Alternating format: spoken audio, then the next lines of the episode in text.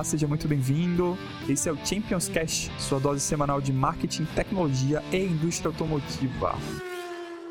Me chamo Clênio Luiz, sou diretor de growth aqui na Autofoss, uma startup do tipo Martech, que desenvolve soluções de marketing digital e tecnologia especializadas no segmento automotivo.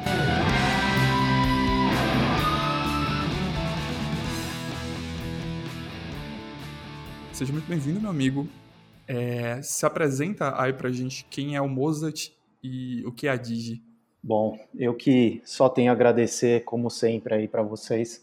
É, cara, eu vim do mercado de varejo, caí no mundo de concessionária, porque já tinha interesse em trabalhar nessa área, acabei conhecendo uma pessoa do mercado que acabou me colocando nesse mundo. Trabalhei quatro anos numa concessionária de marca premium, marketing, vendas, qualidade, né? A gente sabe que vida de concessionária ela é super dinâmica e você vai assumindo as responsabilidades. E aí depois disso trabalhei em agência no Brasil, fora, e no fim das contas tudo isso acabou me levando para a Didi, né? A Didi a gente é uma agência digital full service que trabalha primariamente com o mercado automotivo. Né? Temos clientes de outros segmentos, mas a grande maioria do mercado automotivo e a gente atende montadoras, grupos de concessionárias, bancos, financeiras, tudo que tem a ver de colocar carro e moto na rua, a gente está bem envolvido. Perfeito. É, especificamente, como é que vocês ajudam o segmento automotivo em termos práticos, né? Que tipo de job vocês fazem para os dealers? Bom, em termos prático, tudo que tem a ver com, com a presença digital deles, né? É, campanha, conteúdo, criação, inteligência de dados, tudo que, que vai fazer ele ter uma presença digital maior e passar por essa transformação digital, a gente está envolvido e bem envolvido estrategicamente. Perfeito, Moza. No mercado a gente tem de tudo, né? Tem, tem aqueles players que estão super bem posicionados, que tem in-house com estrutura para cuidar da presença digital, mas tem aqueles players que principalmente agora depois da Covid, acordaram para esse universo, estão correndo atrás de se, se atualizar e se colocar de maneira mais concisa nesse universo que agora está se tornando majoritariamente digital, né? Os funcionários estão fechados, não conseguem operar por causa do Covid, e a gente acaba tendo que, que ir para um ambiente digital para conseguir continuar tocando os negócios. Imagine que eu sou um concessionário que estou nessa situação. Eu estou ingressando nesse universo digital agora por onde eu devo começar? Cara, acho que a primeira coisa é tentar passar o que você conhece do mundo físico para o mundo digital, né?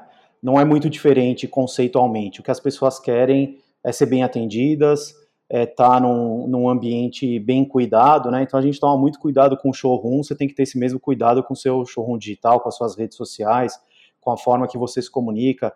Então, acho que a primeira coisa é pensar nisso, né? Os consumidores, eles são os mesmos, tanto fisicamente quanto no digital.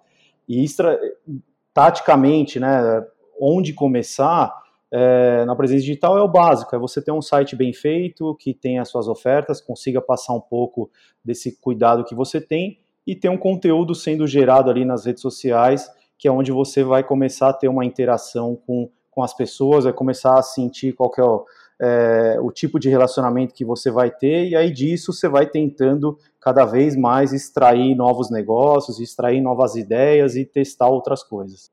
Beleza, Moza. É, a gente já, já tem o site, o dealer já, já escolheu a plataforma dele, já tem o site montado, bonitinho, ele trata bem a, a presença digital dele, no sentido de que mantém o showroom organizado, com oferta, com tudo, tá tudo certinho é, tráfego. Como é que a gente leva gente para esse site de modo que ele consiga performar e efetivamente começar a gerar valor para o concessionário, revendedor, montadora que seja. É, tem alguma estratégia que você recomenda inicialmente? É, é melhor contratar uma agência? O que, que eu tenho que levar em consideração na hora de escolher esse parceiro comercial? Faz sentido trazer para dentro e fazer in-house? Você tem alguma dica para os nossos ouvintes nesse sentido? Claro. O in-house é interessante se você tem a capacidade de ter uma estrutura que um, um parceiro estratégico consegue te dar, né?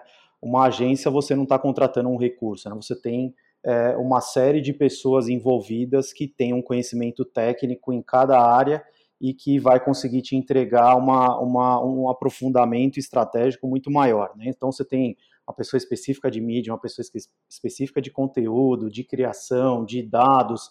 Você tem muita coisa envolvida que dificilmente você consegue ter essa estrutura dentro de casa. Além disso, as agências, é, por característica do negócio, ela está sempre olhando um pouco mais na frente, né? olhando outras tendências, de olho em outros mercados, além do contato que ela tem com outros clientes. Então, é muito difícil você conseguir replicar isso dentro de casa.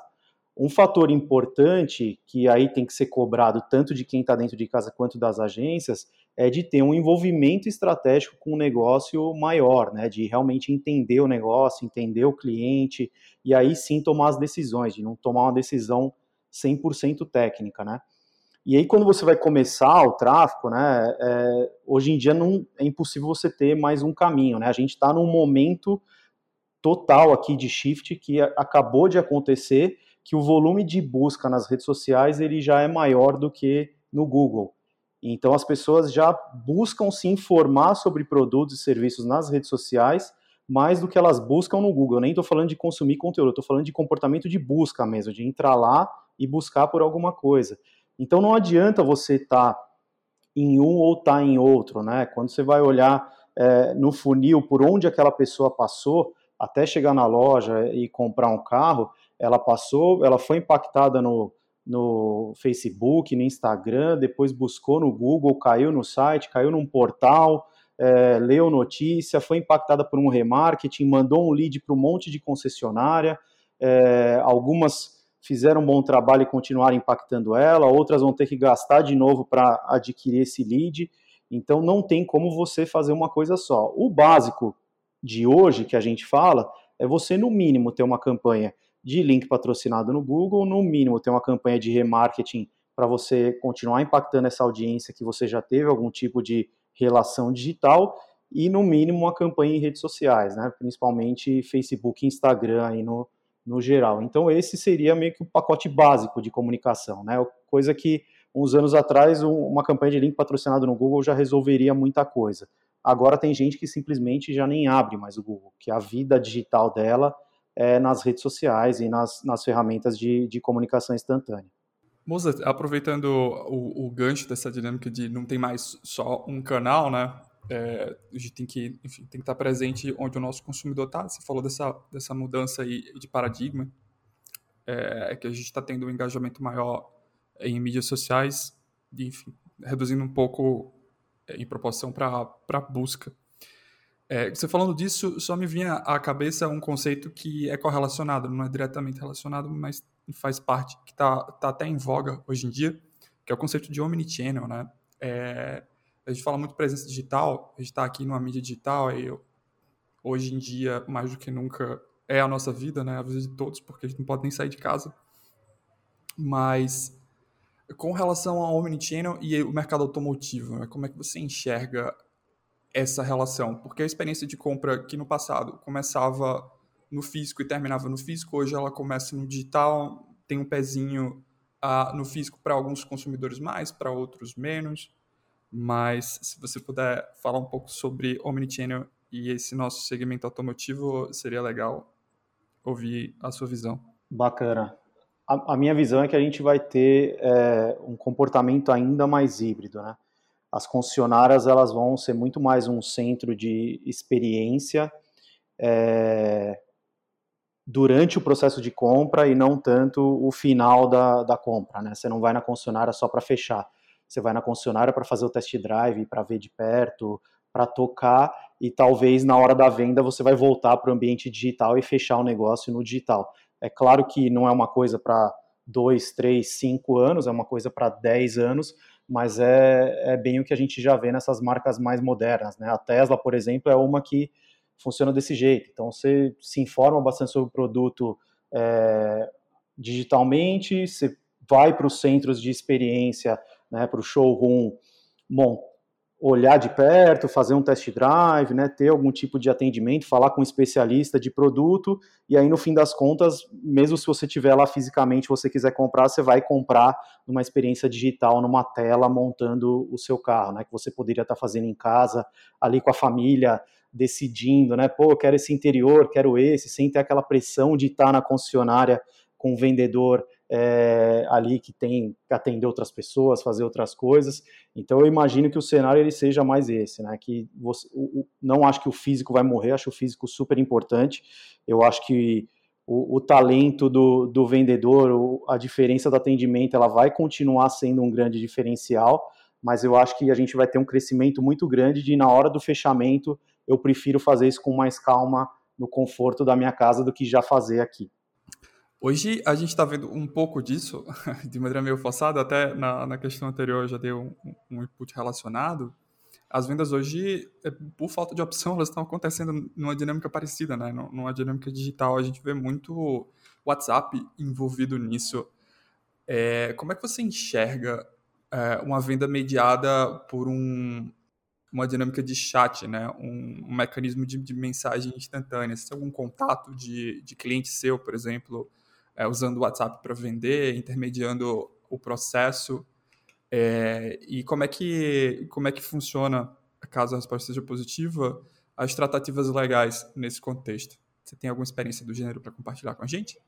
A gente está com a maioria dos clientes trabalhando dessa, dessa maneira, né? A gente está no momento que isso se tornou tanto o, o normal que até as montadoras já estão virando a atenção para pedir para os consumidores irem para o WhatsApp e falar com as concessionárias, né? Tá tendo um movimento muito grande das montadoras é, fazerem isso. E aí, ao mesmo tempo que você tem é, toda essa euforia pela facilidade né, do, do WhatsApp, por essa comunicação instantânea, você tem uma preocupação muito grande em, em relação à fraude né, e, e, e, tudo que envolve um processo de, de venda. Então, os clientes eles ainda estão se adaptando, né? Tá todo mundo ainda vendendo pelo WhatsApp, mas os processos mais burocráticos de contrato, de é, aprovação de alguma coisa, eles ainda estão acontecendo muito mais por e-mail ou até fisicamente, né, enviando um contrato por portador, algo desse tipo, do que direto no WhatsApp, né?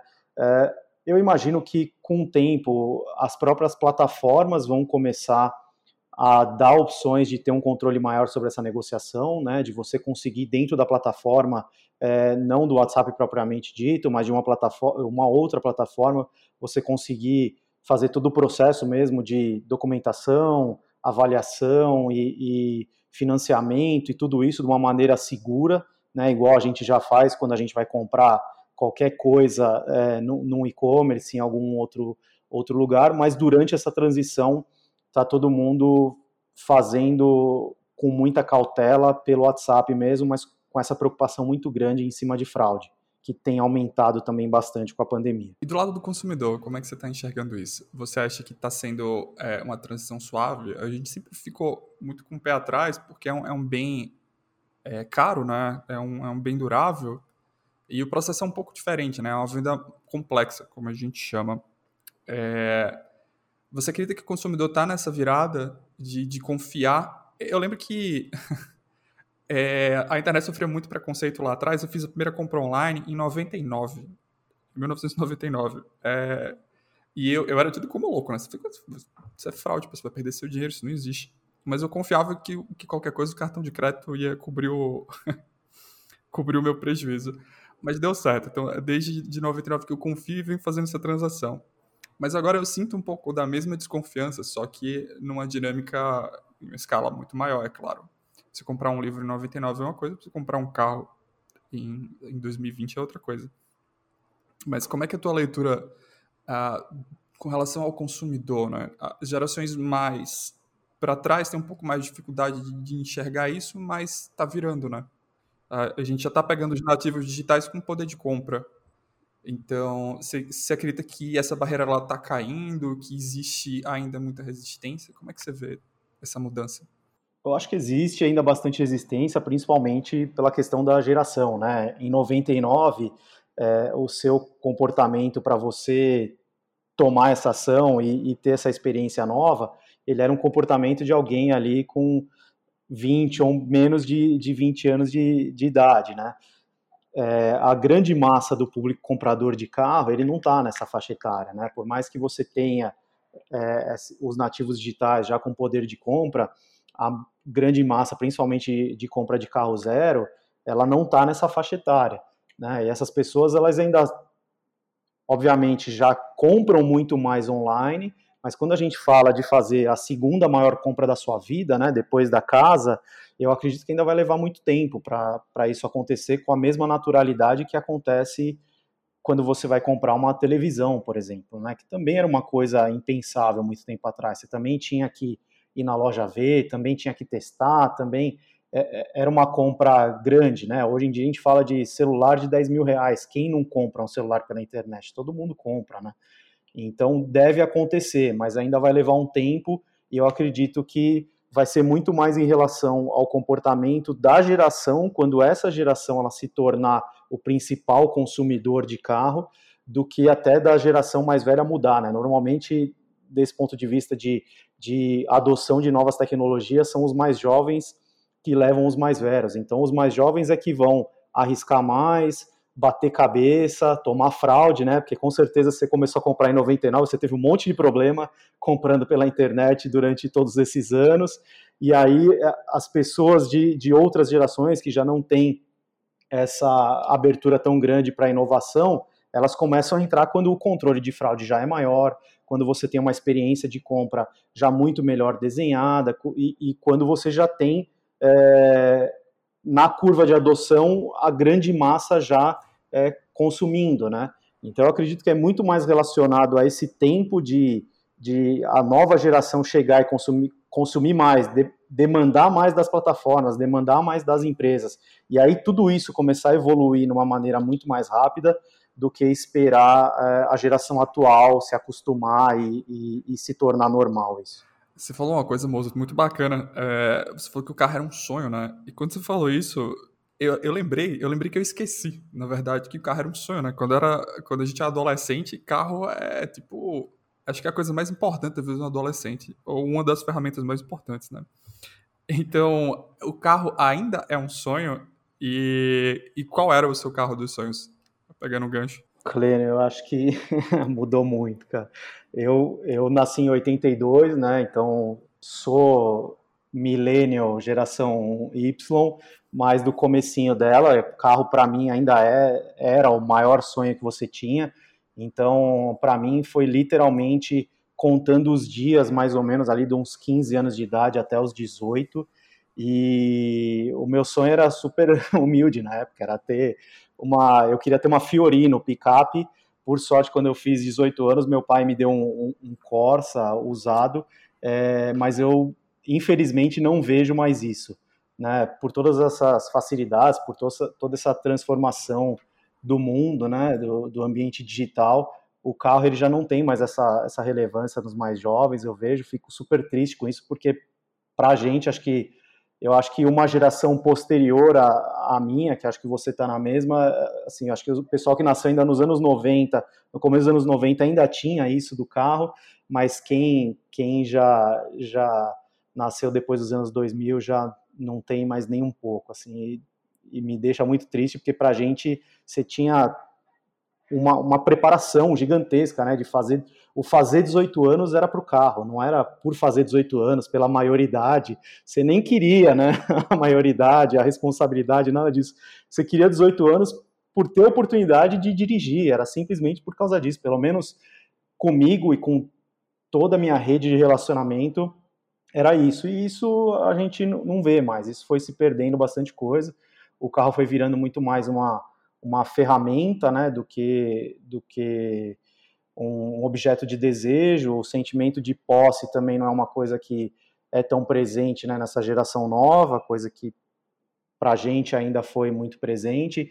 Então acho que vai ter uma transformação grande, assim, mas eu não acho que, que o carro, que, que ele vai perder tanta importância, mas com certeza a relação que as pessoas têm com ele, acho que está mudando bastante.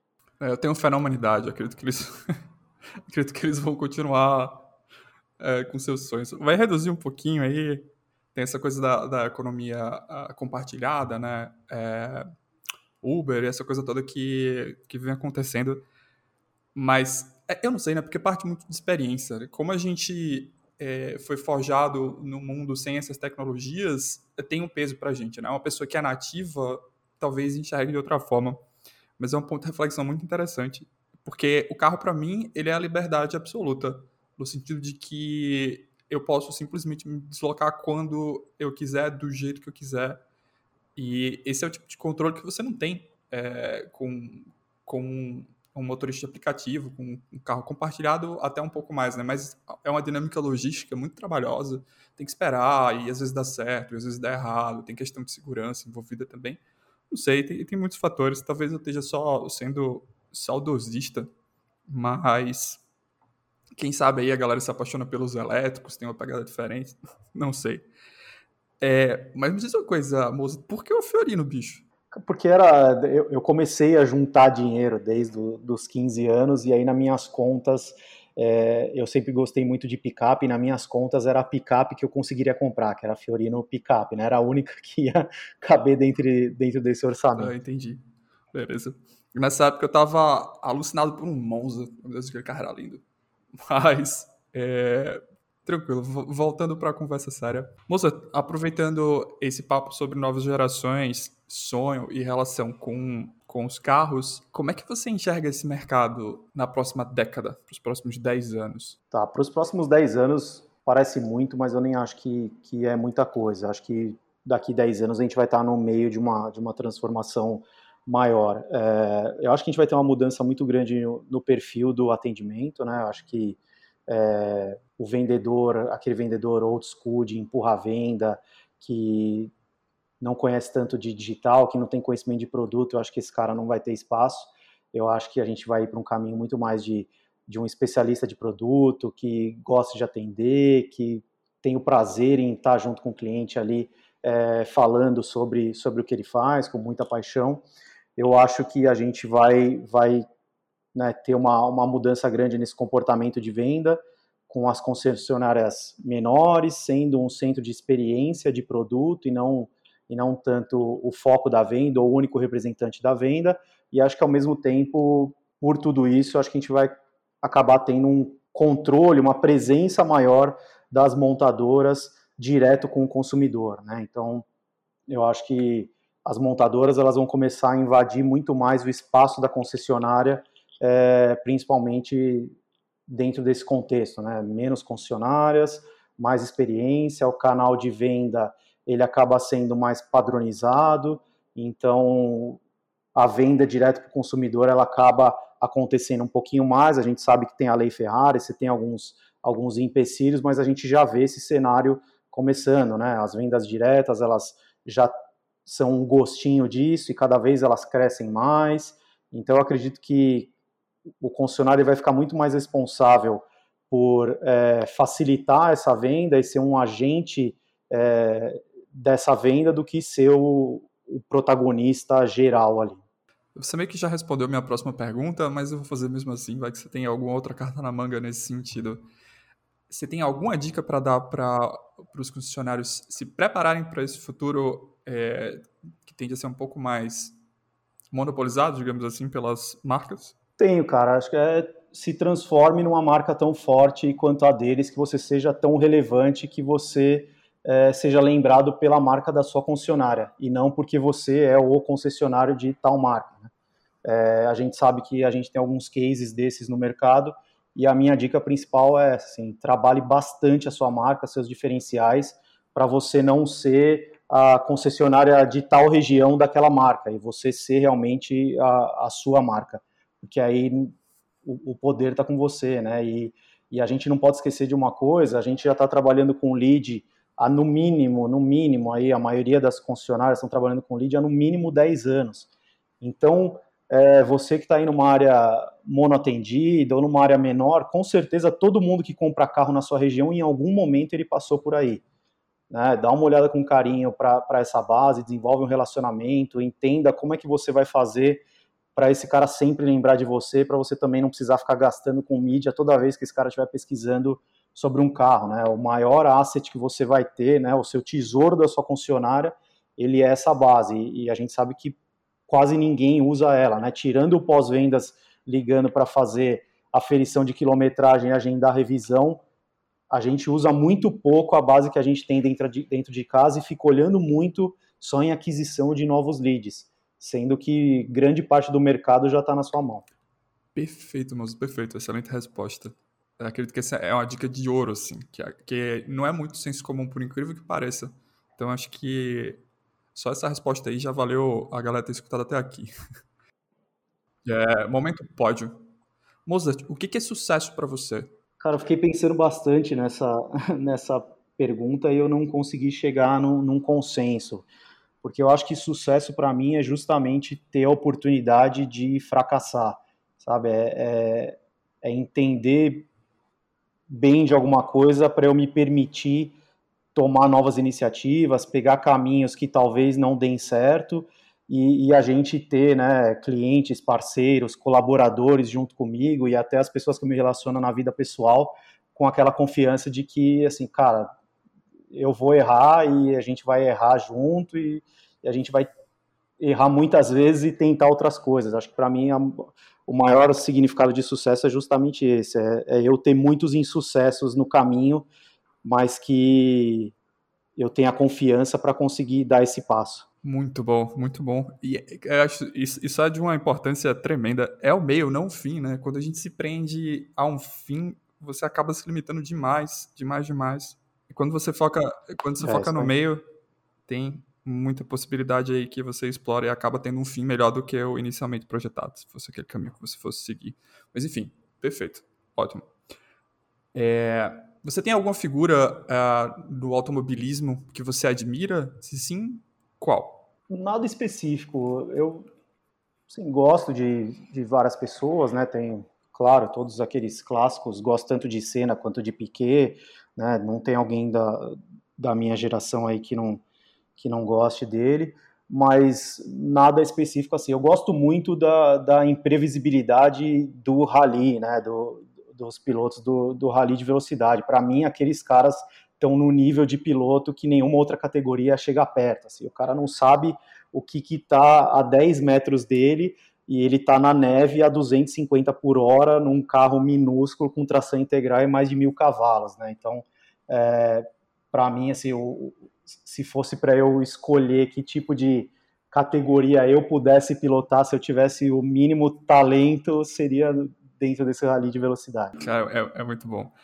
É, eu tô aqui no Rio Grande do Norte, a gente tem um, sítio, um sítiozinho no interior, bem no meio do estado, o sertão, aquele sertão clássico que a gente vê, lá, o Alto da Compadecida. E, e a estrada até o, o nosso sítio é, é, é, tipo uma pista de rally mesmo.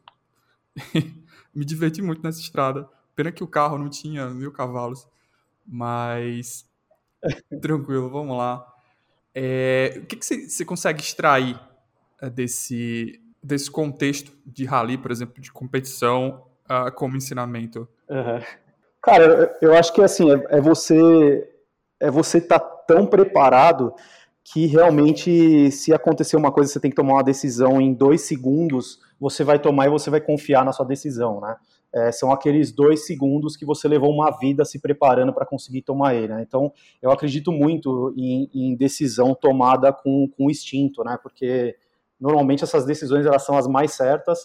Eu, eu não gosto muito de ficar repensando as minhas decisões, porque eu entendo que quando ela vem assim, do fundo mesmo é porque ela foi né, ali cozinhada durante muito e muito tempo até ela, até ela acontecer.